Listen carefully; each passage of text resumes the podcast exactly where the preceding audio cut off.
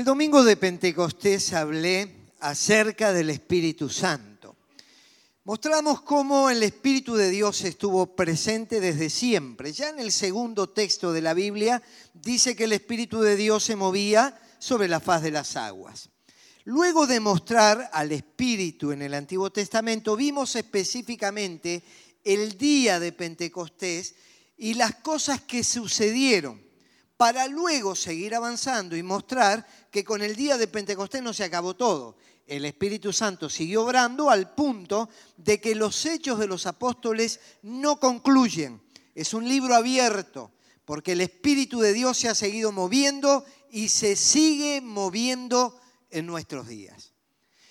Luego de predicar este mensaje me di cuenta que surgieron algunas preguntas y por eso incursioné en el tema de los dones del Espíritu Santo. Y comenzamos el domingo pasado a hablar acerca de esto. En, el, en la carta, en la primera carta a los Corintios capítulo 12, versículo 1, Pablo dice lo siguiente, no quiero hermanos que ignoréis acerca de los dones espirituales. Entonces Pablo dice, el que ignora es porque no sabe. Y cuando se sabe, se deja de ignorar. Y un tema tan importante como los dones nos dice, no quiero que sea ignorado por ustedes. En la nueva versión internacional dice, en cuanto a los dones espirituales, hermanos, quiero que entiendan bien este asunto. Vamos a entenderlo de un modo adecuado. Es un tema muy importante para la vida del creyente y de la iglesia. Pedro, hablando de este tema, dice que los dones deben ser ministrados a los demás. Los demás se refiere al cuerpo de Cristo, pero a aquellos que no son de Cristo también. Porque a través de lo que Dios nos ha dado como dones, alcanzamos a la gente que aún no ha conocido del Señor. Y empezamos a hacer preguntas y el mensaje se desarrolló a través de preguntas. Aquellos que tienen las redes nos pueden escuchar por Spotify, porque algunos que no estuvieron el domingo pasado por diferentes razones y demás, lo pueden seguir eh, por allí. La primera pregunta que nos hicimos fue, ¿es lo mismo el fruto y el don? No, son cosas distintas, pero ambas provienen del Espíritu Santo. El fruto es lo que somos. Y en ese sentido, el fruto es parejo para todos. Si usted toma Gálatas 5, 22, dice, mas el fruto del Espíritu es. Y ahí eso es igual para todos nosotros. Tenemos el Espíritu Santo morando en nosotros. Y eso tiene que ver con lo que somos.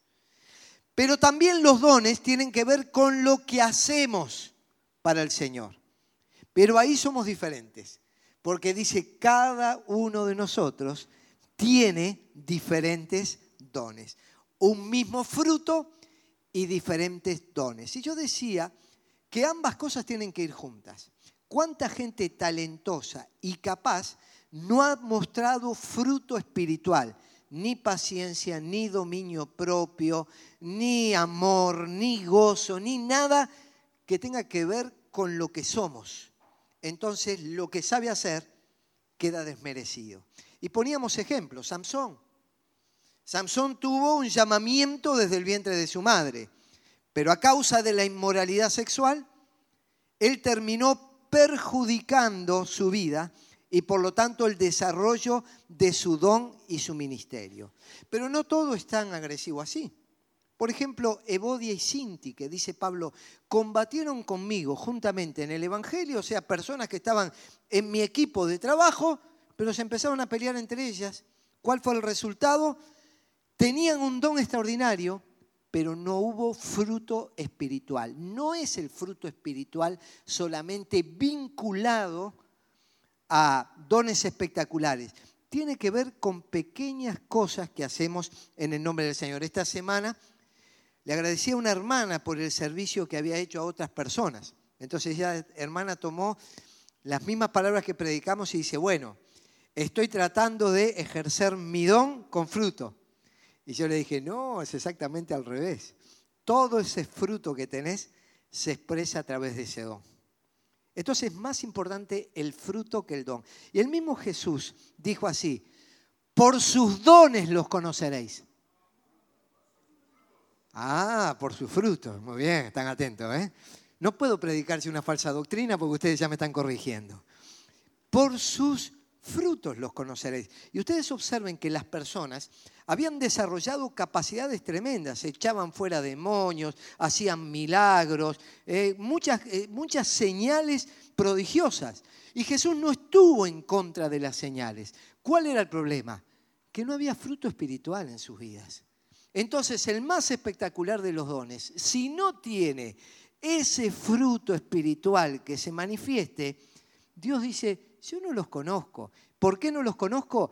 Porque nunca ustedes me llegaron a conocer. Por eso vamos a preocuparnos más de dar fruto que de saber cuál es nuestro don. También nos preguntamos qué diferencia hay entre don, ministerio y operaciones.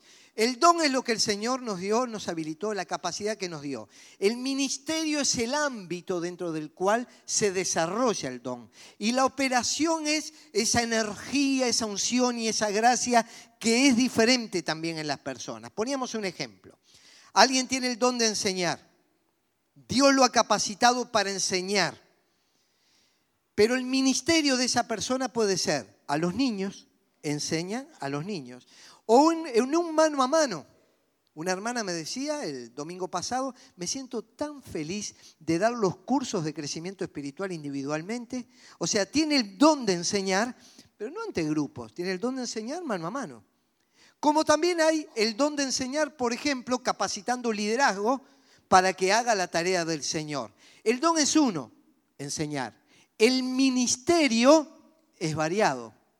Y la operación tiene que ver con el grado de energía y fuerza a través del cual el Espíritu Santo ha querido manifestar ese don. Usted va a darse cuenta que hay personas que tienen un mismo don, pero no tienen una misma unción y gracia para comunicarlo. Entonces ponía el ejemplo de mis dos manos, la izquierda y la derecha. Las dos son importantes. No quiero privarme de ninguna, las necesito a los dos. Son importantísimas, pero tengo más fuerza en la mano izquierda. ¿Por qué? Porque me viene de fábrica. Mi abuelo, mi papá, yo, venimos todos zurdos.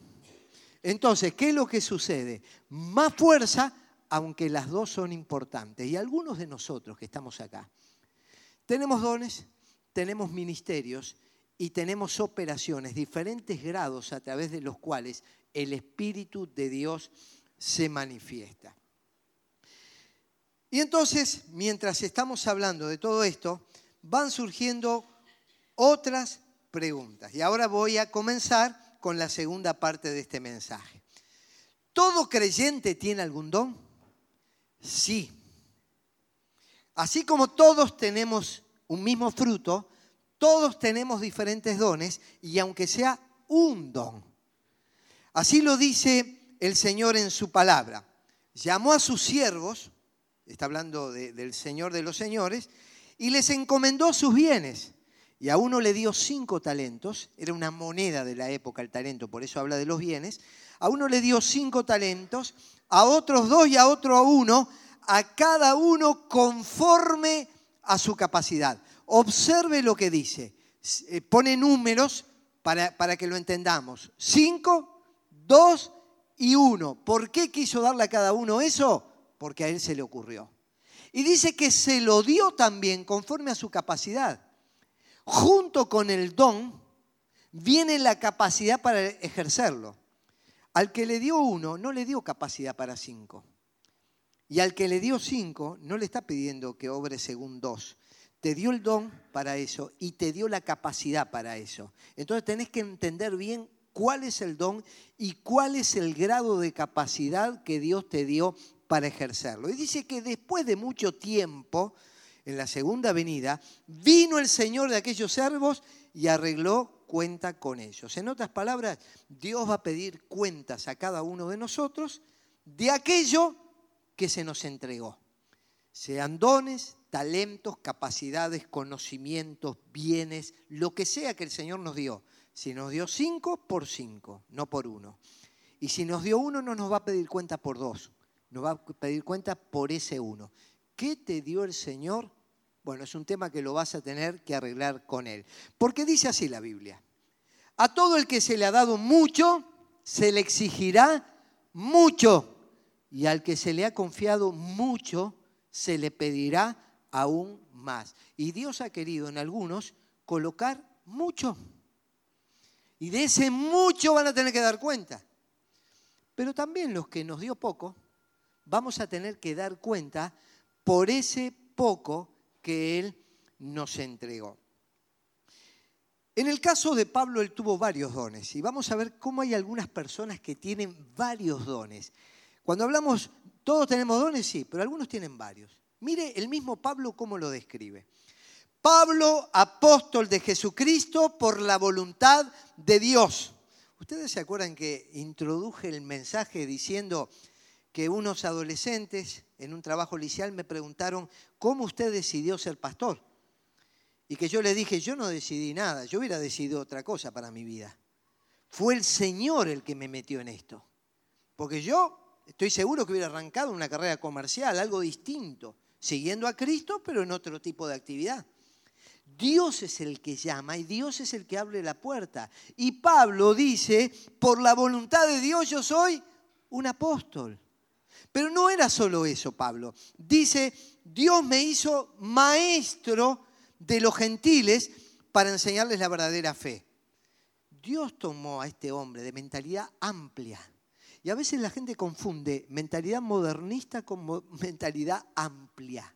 La mentalidad amplia es la que te lleva a ver lo que Dios quiere hacer en su tiempo y en su momento. Y Pablo se dio cuenta que el Evangelio no lo podía limitar a un grupito de judíos que se reunían en un templo.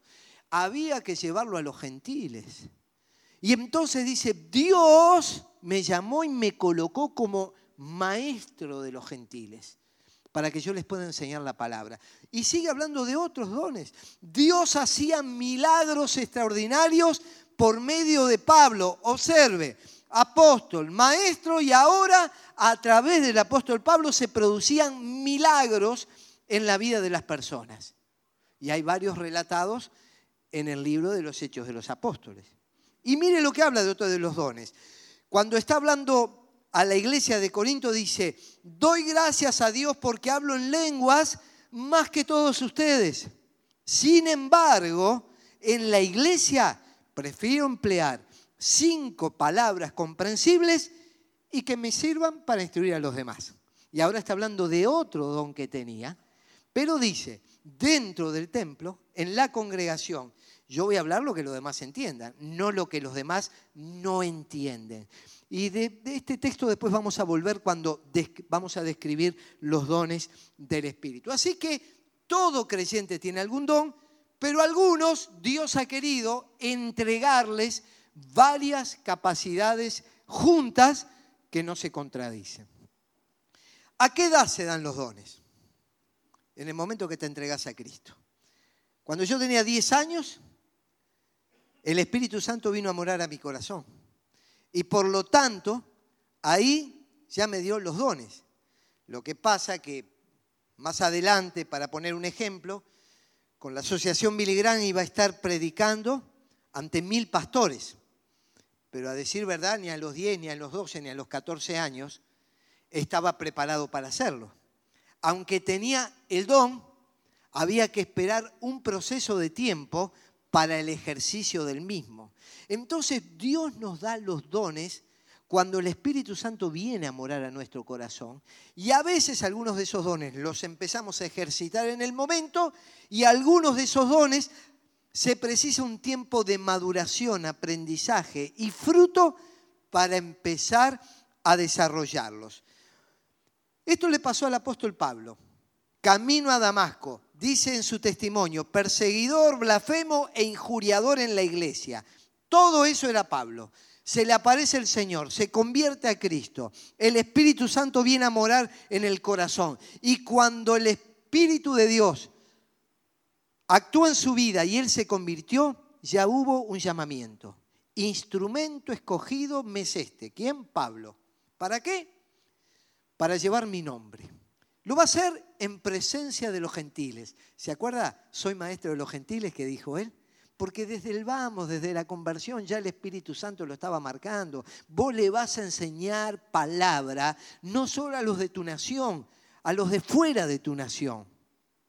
Te voy a llevar delante de los reyes, de las autoridades. En un momento está ante el rey Agripa y Agripa le dice, eh, Pablo, por poco me persuades a ser cristiano. Y Pablo le dice, ojalá fueses como yo, o sea, cristiano, excepto estas cadenas. A ver si me liberás, rey Agripa, estoy preso.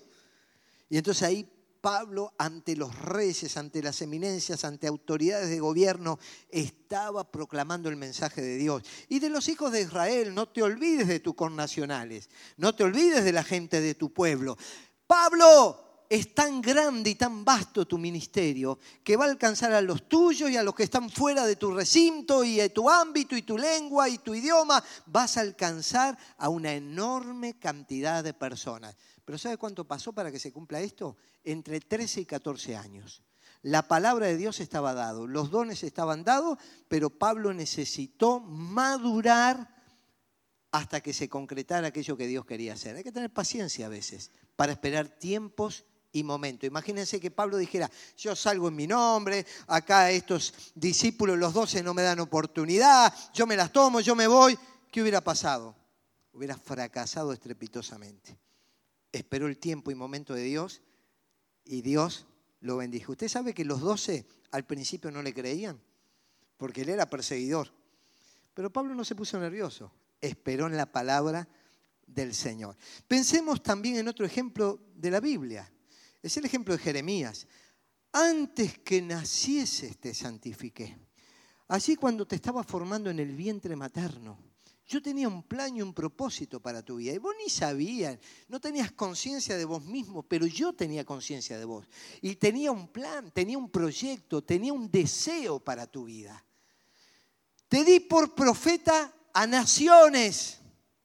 Naciones enteras van a escuchar el mensaje de Dios a través de tu boca, Jeremías. Y entonces, ante tremendo desafío, yo dije, ah, Señor Jehová, no sé hablar porque soy niño. ¿A qué edad se empieza? Ya Dios lo había llamado, soy niño. Y me dijo Jehová, no digas soy un niño. A todo lo que te envíe irás tú y dirás todo lo que te mande.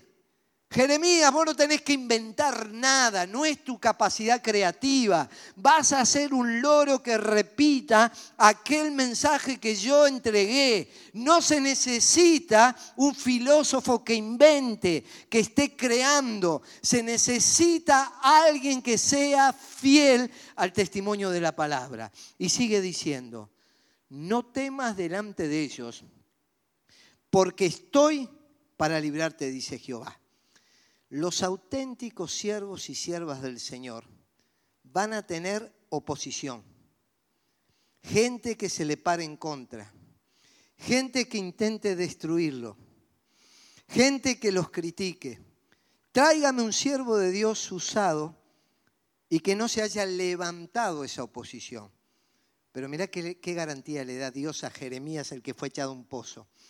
No temas delante de ellos, no los temas. Yo te escogí desde el vientre de tu madre. Te di por profeta a naciones. ¿Quiénes son estos para hacerte algo? Estoy yo aquí para librarte. No tengas miedo. Dale para adelante. Y extendió su mano y tocó mi boca.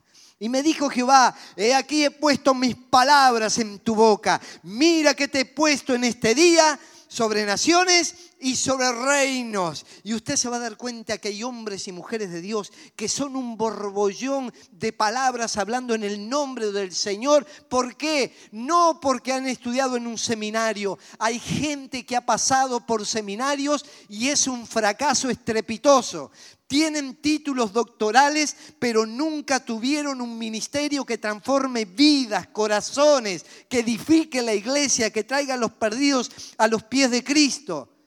Sin embargo, hay otros, como el caso de Samuel Liebert, un viejo predicador de los bautistas, que ya está con el Señor, nunca estudió en un seminario.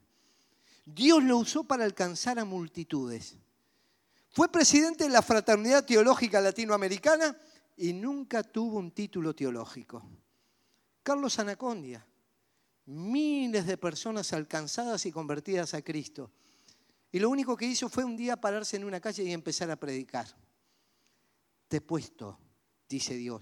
No se trata de tu edad, de tu conocimiento, de tu instrucción. No se trata si tienes años en el Evangelio o recién comienzas. Te voy a decir más. Aunque seas un analfabeto, un analfabeta, si el Espíritu de Dios te ha tocado, te va a usar de acuerdo a los dones que a Él se le ocurre, porque no es un tema de mi cultura y de mi educación. Yo estudié, quiero aclarar. Fui a escuela, fui al liceo y fui a seminario y hice posgrado. Pero lo que estoy diciendo es que los hombres y mujeres que Dios usa no son los que van a un seminario, son aquellos que tienen un toque del Espíritu Santo a los cuales Dios les ha ungido para llevar adelante la palabra. No importa la edad, no importa tu condición, Dios te ha dado dones. Maravilloso, usarlo para honra y gloria de Jesús. Seguimos. ¿Cuáles son los dones del Espíritu Santo? Y ahora voy a empezar a describirlos.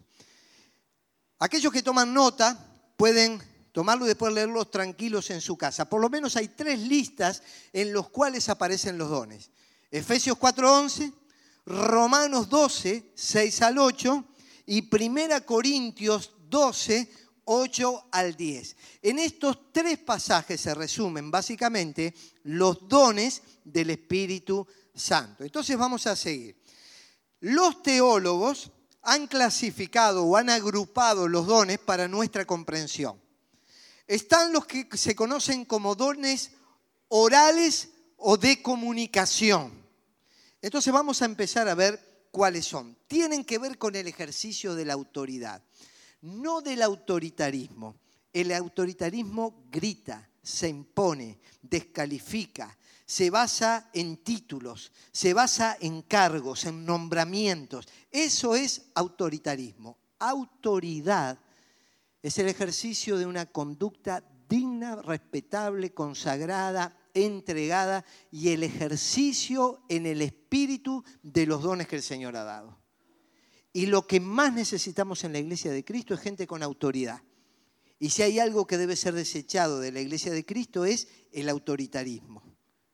¿Qué es el ejercicio de la autoridad? Obedezcan a sus dirigentes, dice la Biblia. Sométanse a ellos, pues cuidan de ustedes como quienes tienen que rendir cuentas.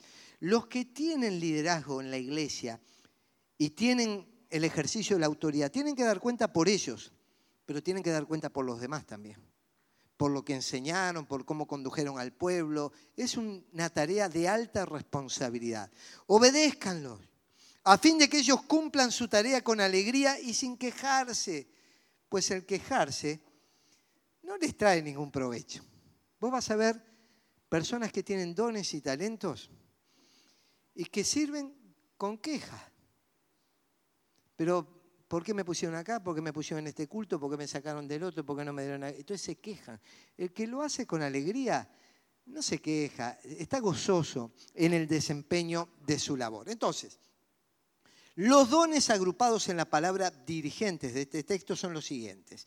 Apóstol. La palabra apóstol quiere decir enviado. Los doce discípulos del Señor fueron llamados apóstoles. Cuando muere Judas, cuando se quita la vida, luego como un abortivo, dice la Biblia, vino el apóstol Pablo. Los apóstoles, los doce, son únicos en su realidad, en su ministerio y en su característica. Van a juzgar a las doce tribus de Israel. Pero también hay otras personas en los pasajes del Nuevo Testamento que son llamadas apóstoles. Lo único que nunca se usaba en términos jerárquicos, sino en términos de ministerio. Eran personas enviadas, eran personas al servicio de Dios y de la iglesia enviadas hacia otros lugares.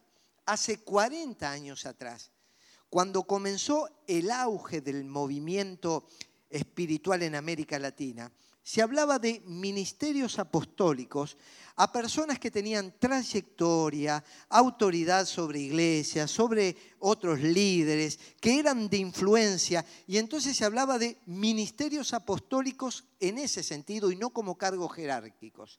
El problema nunca fue el ministerio apostólico, lo que nos generó resistencia fue el movimiento apostólico, lo que vino después, con una enorme cantidad de desviaciones, y de situaciones que llevaron a replegarnos y decir no queremos saber nada con esto. Entonces, en este sentido, no nos preocupemos tanto de este asunto, sino de cumplir con lo que Dios nos dé a cada uno de nosotros y llevarlo adelante. Está el profeta. La palabra profeta es un vocablo proferir, el que da el mensaje de Dios. Eh, lo que tenemos más claro son los del Antiguo Testamento eran los que hablaban en el nombre del Señor. El profeta no estaba tan interesado en vaticinar lo que habría de suceder en el futuro, sino en dar el mensaje de Dios a su nación, a su tiempo y a su época. Por ejemplo, los profetas decían, si el pueblo va por este camino, va a suceder esto. Si el pueblo va por el otro camino, les va a pasar aquello. Y en algunas ocasiones decían cosas que habrían de suceder. En el Nuevo Testamento tenemos en una sola oportunidad un profeta llamado Agabo que daba a entender por el Espíritu que habría gran hambre en la tierra, en la iglesia de Antioquía.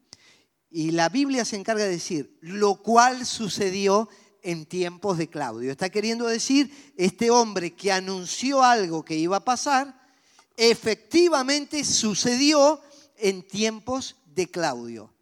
Pero luego no tenemos en el Nuevo Testamento indicaciones de vaticinios de lo que habría de suceder. Entonces Pablo en 1 Corintios, cuando empieza a ordenar el culto público, dice, el profeta habla para exhortación y consolación.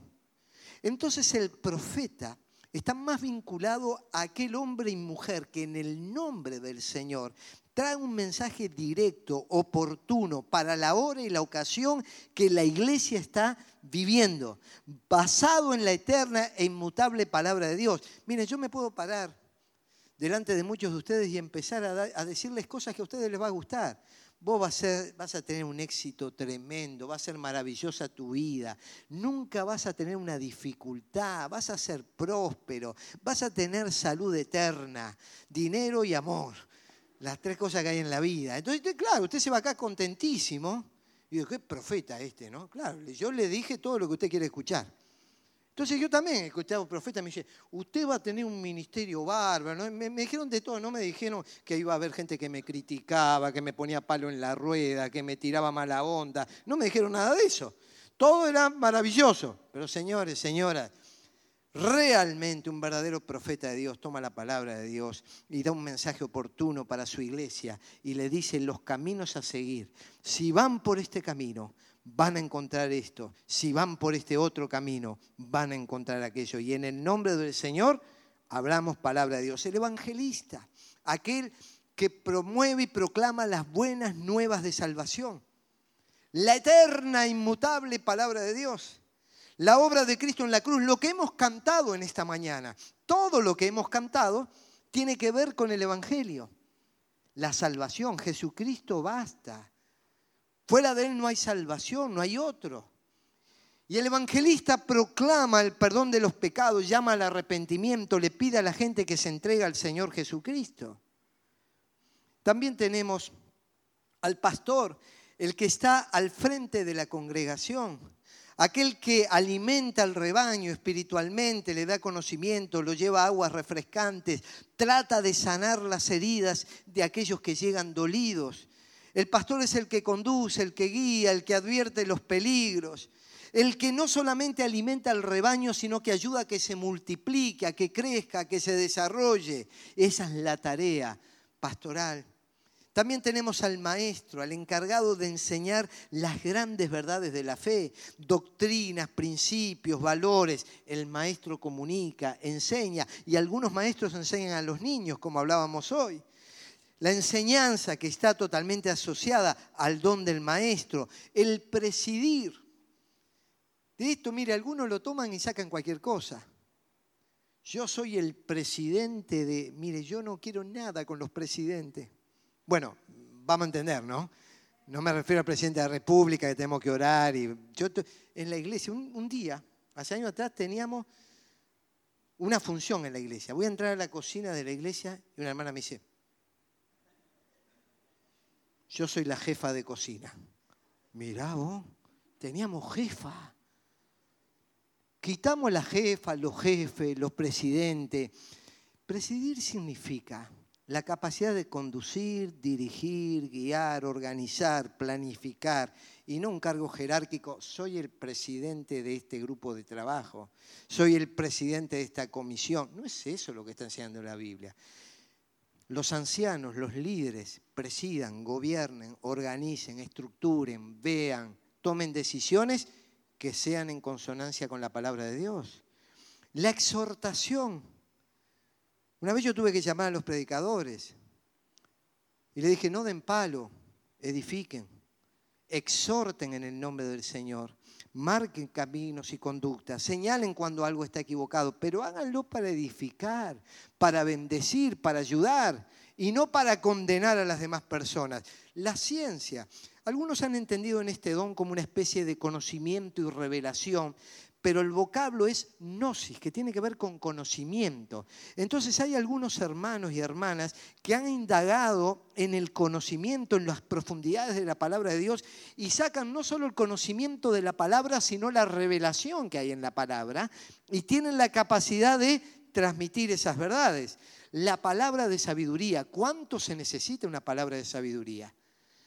Especialmente cuando hay que tomar decisiones difíciles, en tiempos de dificultad, donde tenemos que estar orientados hacia dónde vamos y no vamos, donde vemos a gente conflictiva, donde vemos a gente que tiene tendencias individualistas o divisionistas. Entonces, qué bueno es una palabra de sabiduría en medio de contextos difíciles. También los dones de servicio. Miren, los dones que mencioné anteriormente muchas veces generan conflictos. Estos dones que voy a mencionar ahora no, le generan conflicto a nadie. Es más, la mayoría quiere escapar de ellos. Y se lo voy a mencionar porque están en la lista de dones. Tienen que ver con el ejercicio de la solidaridad, el otro con el ejercicio de la autoridad, este con el ejercicio de la solidaridad. Mire cuáles son. Ayudar. ¿Quién se pelea por ayudar? y, está lleno de gente que ayuda. Por ejemplo, hay gente que me coloca un vasito de agua ahí porque, claro, tantas horas yo tengo que tomar algo de líquido. O me prepara algo allá atrás para que entre culto y culto pueda tomar algo, refrescarme y estar mejor.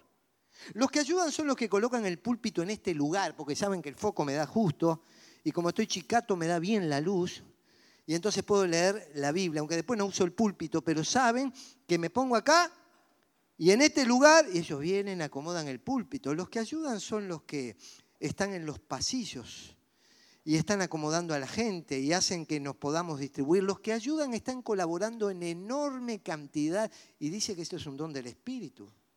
También la hospitalidad. Yo he conocido hermanas y hermanos y nosotros muchas veces cuando recibimos visitas hay hermanos y hermanas que automáticamente los llamamos porque tienen el don de la hospitalidad reciben a los siervos y a las siervas de Dios, le dan lo mejor que tienen, los atienden, los hacen sentir confortables. ¿Para qué? Para que cuando ellos vengan a la iglesia y prediquen estén cómodos y le dan la mejor de las atenciones, la mejor de las comidas, la mejor de la sábana calentita, le lavan la ropa, le planchan la camisa. No le quitan las arrugas de la cara porque no pueden, pero hacen de todo para que se sienta bien. Son hospitalarios, hospitalarias. Y la verdad que es una gran necesidad. Cuando los predicadores llevan y dicen, qué bien esta familia, cómo me atendió, qué lindo, se sintieron muy bien. Los que dan, mira, hay una enorme cantidad de tareas que la iglesia realiza. Y hay que dar. Yo desde que me conozco doy mis diezmos y ofrendas. Y yo le pregunto a usted, porque esto me acuerdo un principio que dio Daniel González cuando vino a enseñar. Dice, acá hay un predicador. Entonces cuando la gente dice, pastor, ¿usted viene a predicar? Eh, siempre me están pidiendo para predicar. ¿Y para qué estás? Si Dios te dio ese don, está para predicar. Puede ser que en alguna ocasión no puedas por, porque la agenda no te da, pero lo cierto es que estás para eso. Dice, y el que tiene dinero, Eh, siempre me vienen a pedir dinero. ¿Y para qué tenés? ¿Para qué te lo dio el Señor? ¿Para qué? Bueno, hermano, demos y demos con alegría, porque la obra del Señor se hace con los que damos.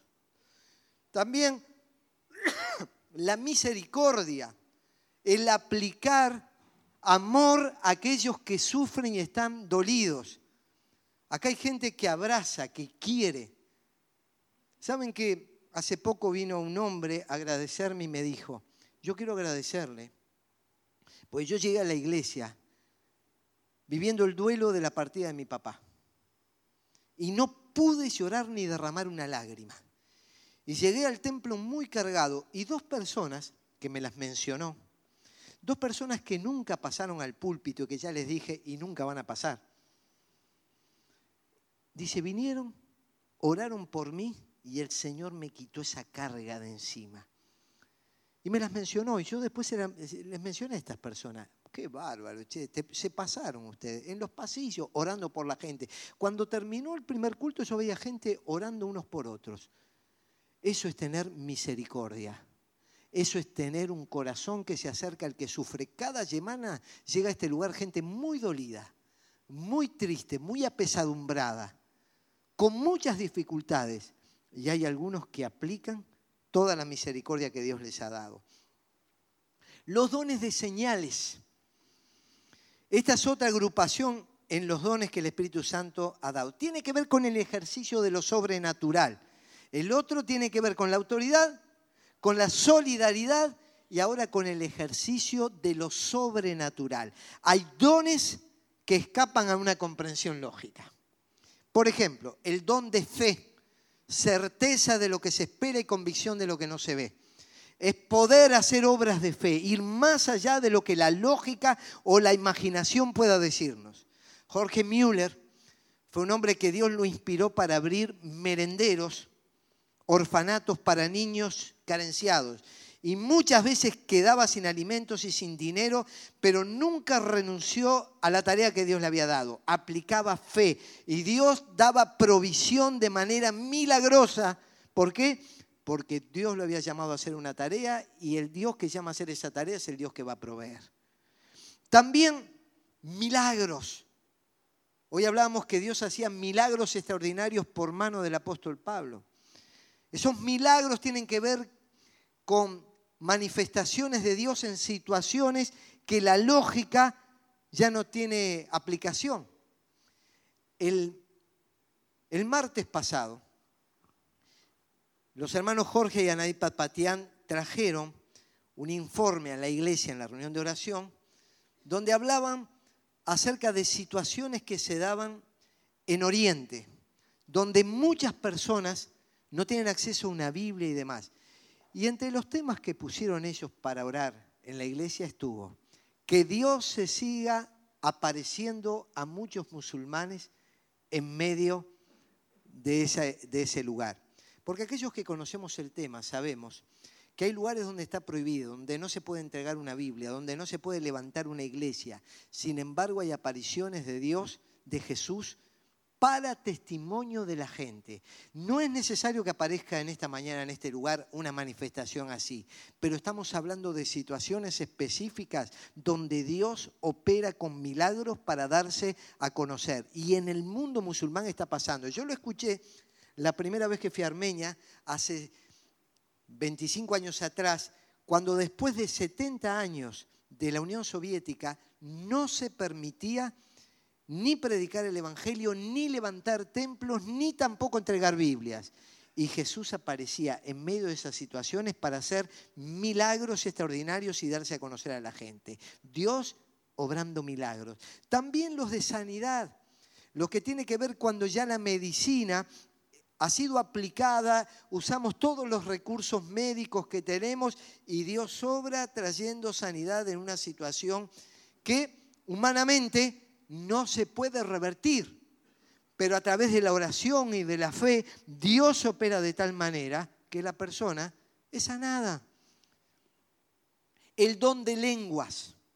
Hoy leíamos, y esto es importante, por eso dije, recuerden este texto, que Pablo decía, yo hablo en lenguas más que todos ustedes, pero en la iglesia prefiero hablar cinco palabras con el entendimiento.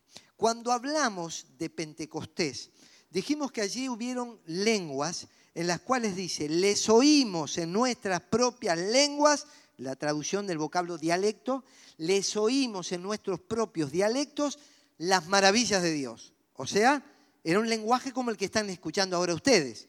Yo hablo en español y ustedes entienden el español, es el lenguaje conocido. En ese momento en Pentecostés se produjo el milagro de que ellos no sé en qué hablaban, pero la gente entendía su propia lengua. Ahora, cuando vamos a 1 Corintios 14, aparece otro tipo de lenguas. Dice, nadie comprende. Por el Espíritu habla misterios. Y es por eso que Pablo dice, si alguien en el culto público lo va a hacer, tiene que haber uno que interprete lenguas, que es el don que sigue. y si no hay quien interprete lenguas, ¿qué tiene que hacer? Dice, calle en la congregación. Dice, y habla en su casa y se edifica. Así que Pablo dice, no impidan esto, pero ordena esto. Por eso cuando en primera, usted léalo tranquilo, yo no puedo leer todos todo capítulos enteros. Usted lea en su casa 1 Corintios 14 y se va a dar cuenta del ordenamiento en el culto público. Un culto tiene que tener orden, horario, modalidades, tiene que llevarnos hacia el Señor. Y entonces dice, hágase todo decentemente y con orden. Si hay una decencia, si hay un ordenamiento, está bien. Si hay indecencia y desorden, bueno, el Espíritu de Dios no se mueve así, ¿verdad? El Espíritu de Dios es un espíritu de orden en todas las cosas. Discernimiento de espíritus. No solamente tiene que ver con el mundo espiritual y diabólico. Por ejemplo, en un momento Simón el mago fue bautizado y sin embargo él practicaba la magia. Y los apóstoles se dieron cuenta que estaban ante un espíritu diabólico. Pero a veces también tenemos que discernir espíritus en personas que quieren hacer cosas para el Señor, pero ¿qué espíritu hay detrás de lo que quedan proponiendo o queriendo? Entonces hay que discernir desde el punto de vista espiritual no solamente las palabras, sino las intenciones que después llevan acciones que pueden bendecir o perjudicar al pueblo del Señor. Entonces, en medio de todo esto aparece una pregunta, porque hay dos corrientes en relación a los dones del Espíritu. Cesación o continuación. ¿A qué se refiere esta pregunta? En primer lugar, algunos hablan de la cesación de los dones. Dicen que muchos de estos dones de señales fueron dados a la iglesia para el primer siglo.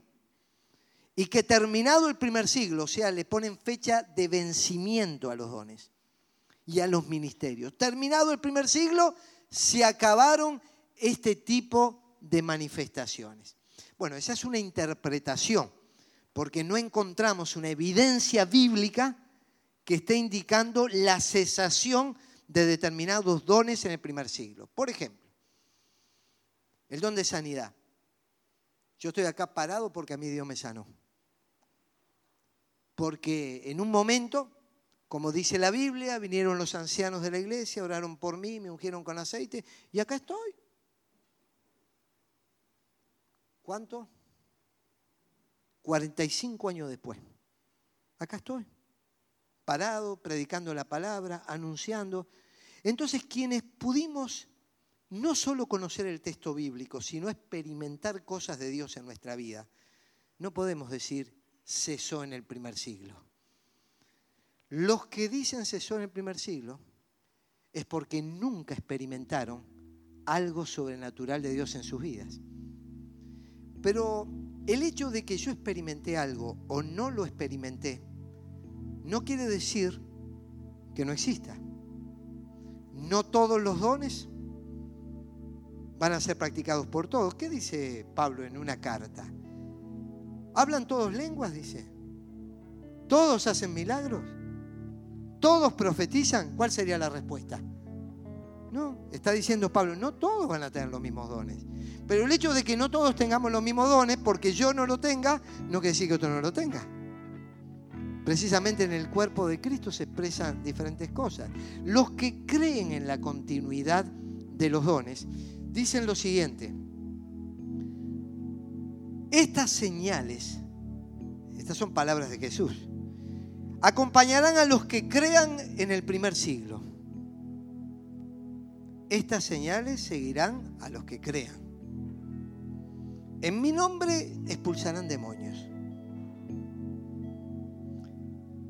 Un pastor amigo me fue de misionero a Tahití y él me contaba cómo, eh, ¿cómo se llama esta religión en Tahití, este espiritista? El vudú. Cómo el vudú permeó en todas las capas sociales. Y entonces me contaba lo necesario que era el trabajar en relación a la expulsión de demonios vinculados a los cultos vudú. Estas señales seguirán a los que creen. En mi nombre expulsarán demonios, hablarán en nuevas lenguas, tomarán en sus manos serpientes y cuando beban algo venenoso no les hará daño alguno. Pondrán las manos sobre los enfermos y estos recobrarán la salud. Entonces, quienes creen en la continuación toman las palabras de Jesús y no le pusieron fecha de vencimiento. Dijeron, son palabras de Jesús. El mismo Jesús que dijo, el que cree en mí, como dice la Escritura, van a correr de su interior ríos de agua viva. Y como eso no cesó, dicen, esto tampoco cesó. Por eso, la pregunta que nos hacemos a veces es, ¿hay otros dones fuera de esta lista? fuera de estas listas que acabo de mencionar? Bueno, para algunos esta es una lista conclusiva. Fuera de lo que aparece aquí no hay dones del Espíritu. Sin embargo, otros dicen, esta es una lista ilustrativa, que nos muestra las cosas que Dios puede llegar a hacer. Pero hay muchísimas más que va a ser a través de los tiempos y de las épocas en su creatividad. Y ahora yo quiero retrotraerme al Antiguo Testamento. Y miren lo que dice este pasaje. Está hablando de un tal Uri. Lo he llenado de qué? Del Espíritu de Dios. Por eso el Espíritu de Dios también se movía en el Antiguo Testamento. Lo he llenado del Espíritu de Dios. ¿Para hacer sanidades? ¿Para hablar lenguas? ¿Para cosas espectaculares? No, mira para qué lo llenó. De sabiduría, inteligencia y capacidad creativa. Para hacer trabajos artísticos en oro plata y bronce. Lo llenó del Espíritu de Dios para esto. Para cortar y engastar piedras preciosas. Para ser tallados en madera. Y para realizar toda clase de artesanías. ¿Te das cuenta?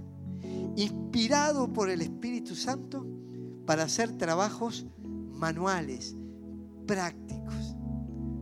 Vamos a llenarnos del Espíritu Santo y vamos a permitir que nos dé sabiduría para tocar instrumentos, para hacer un PowerPoint, para acondicionar el templo para que estemos cómodos, para filmar, para grabar, para el diseño gráfico. Porque este era diseñador gráfico de la época. Vamos a pedir al Espíritu Santo que nos dé capacidades en todos los rubros. Capacidad de generar recursos para dar para la obra, capacidad de hacer lo que sea. Cuando fue la Esperanza Mujeres, yo vi tantas capacidades al servicio de Dios. Hubo quien habló acá, desde el frente, pero después fueron las mujeres para abajo. Y algunas le hacían un masajecito acá atrás. Y qué envidia que me dio. ¿Cómo lo necesitaba? Pero yo no me animé. Pero hay alguien que hacía masajecito para que el otro esté mejor. Y tantas otras cosas que se hacen en el nombre del Señor y que todas sean inspiradas por el Espíritu Santo.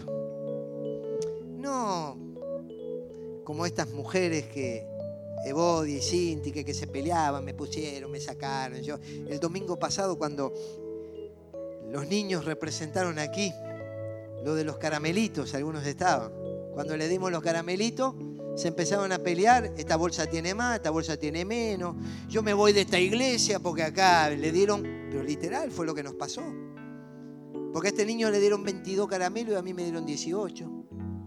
El otro, y así, caramelitos. Vamos a tener fruto espiritual, fruto. Y con ese fruto Vamos a bendecir, vamos a tocar corazones, vamos a tocar vidas. La unción del Espíritu Santo nos va a gobernar y se va a manifestar a través de nosotros. Yo veo a ustedes, los veo llenos de capacidades, llenos de talentos, que armonizados vamos a cumplir planes y propósitos benditos para adentro y para afuera del templo. Hay una enorme tarea para hacer. Yo ayer estaba en un casamiento y recibí dos llamados en el medio de la fiesta. Uno desde Venezuela. Pastor, me corrió un costado. Estamos aquí los pastores de Venezuela, los que ustedes nos están ayudando, hermanos y hermanas que están aportando. Y gracias, porque la gente no ha parado de irse. El pastor que me hablaba me decía, de nuestra congregación se fueron 180 personas. Hay muchos pastores que están desanimados, pasando periodos de depresión severa. Gracias por las ofrendas que nos mandan. Pero le puedo pedir un favor, sí. Venga, ministrenos y comparta con nosotros los pastores porque estamos necesitando una palabra.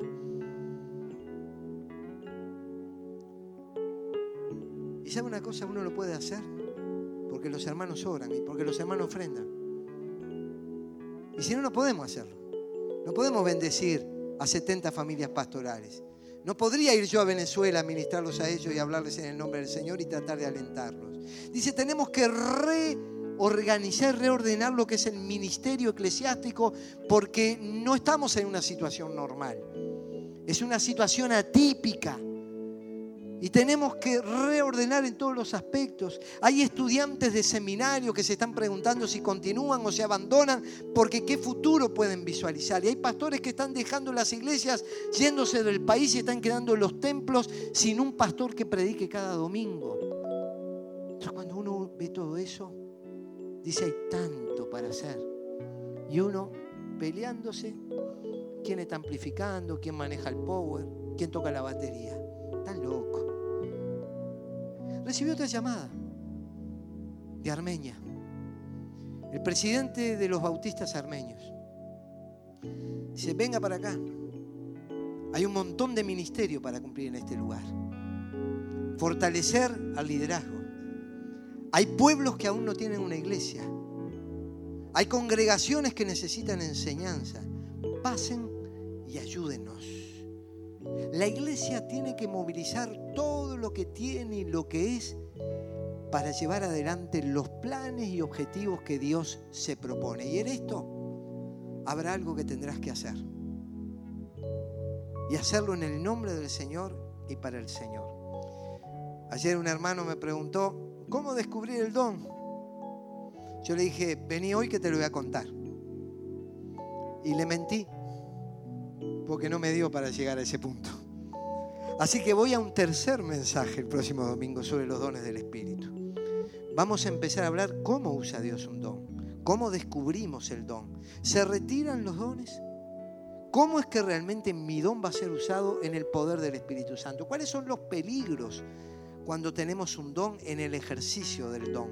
Todas estas cosas son las que vamos a tratar el próximo domingo. Pero adelante, Dios te ha llenado de capacidades, talentos y hay mucho para hacer en el nombre del Señor.